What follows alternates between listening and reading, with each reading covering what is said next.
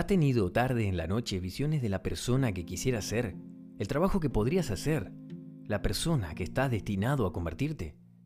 ¿Eres un escritor que no escribe? ¿Un pintor que no pinta? ¿Un empresario que no empieza nada? Entonces sabes lo que es la resistencia. Quería empezar con esta parte del libro de La Guerra del Arte de Stephen Pressfield porque considero que es una de las mejores maneras de darle un poco de introducción a este episodio. Así que hoy vamos a hablar sobre la procrastinación, cómo superar la procrastinación. Bienvenido, bienvenida a un lugar de crecimiento personal. En este episodio vamos a hablar sobre tres puntos clave de este libro que me ayudaron a superar la procrastinación y que espero, por supuesto, que también te ayuden a hacer lo mismo. Vamos entonces con el punto número uno. Conoce al enemigo. La primera pregunta que tenemos que abordar es ¿qué es la resistencia? Y es esa fuerza negativa que nos impide hacer lo que sabemos que tenemos que hacer. No nos impide tirarnos a ver Netflix o a jugar videojuegos o a estar con las redes sociales. En cambio, nos impide hacer todo aquello que sabemos en nuestros corazones que va a mejorar nuestras vidas.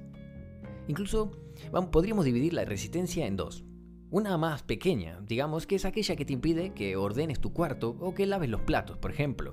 Y luego tenemos la resistencia con mayúsculas, que es aquella que te impide comenzar ese proyecto creativo o cualquier cosa que requiera un cierto nivel de riesgo o de que te expongas.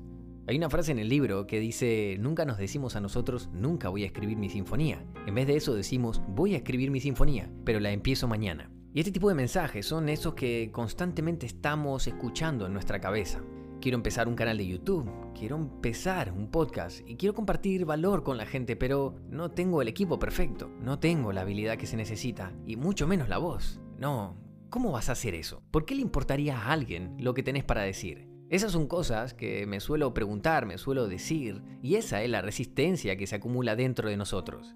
Y es que acá viene la parte interesante porque la resistencia se alimenta de miedo. La resistencia es activada con el miedo y va ganando fuerza cada vez que cedemos a ese miedo y crea un círculo vicioso en el que la resistencia se vuelve cada vez más fuerte a medida que nuestro miedo se vuelve cada vez aún mayor. Lo que tenemos que entender es que el miedo es algo bueno, porque claro, cuando sentimos miedo de hacer algo, por lo general significa que debemos hacer eso.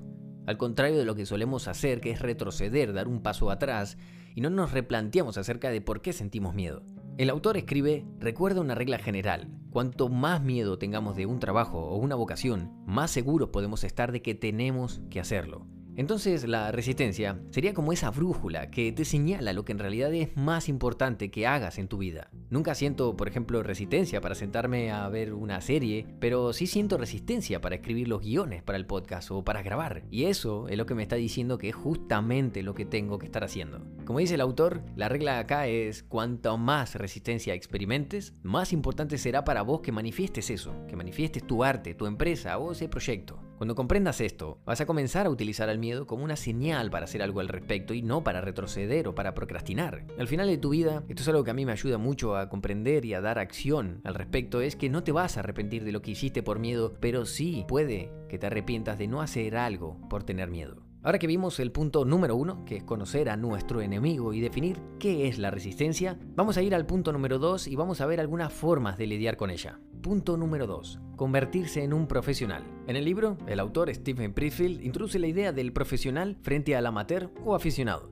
Un amateur es aquel que toma acción solo cuando tiene inspiración o cuando está de buen humor. No está comprometido y los objetivos se centran más en la diversión, el dinero y el estatus. Un profesional hace que el trabajo sea su prioridad. Está comprometido a triunfar siguiendo su impulso interior y espíritu creativo. El autor dice que la única manera en que podemos lidiar con la resistencia es convertirnos en profesionales en nuestro trabajo en lugar de aficionados.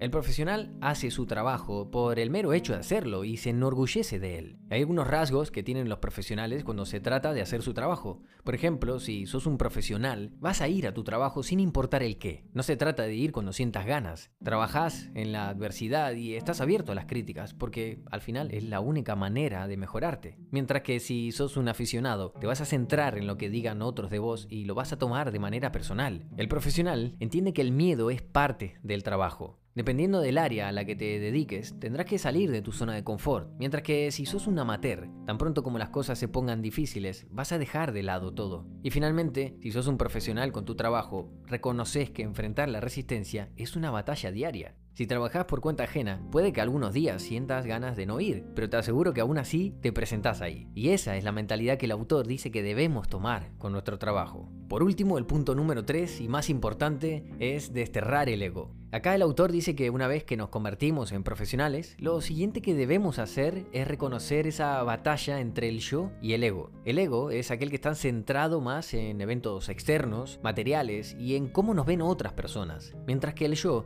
es esta calma interior que tenemos que está más centrada en nosotros, en cómo nos vemos a nosotros mismos.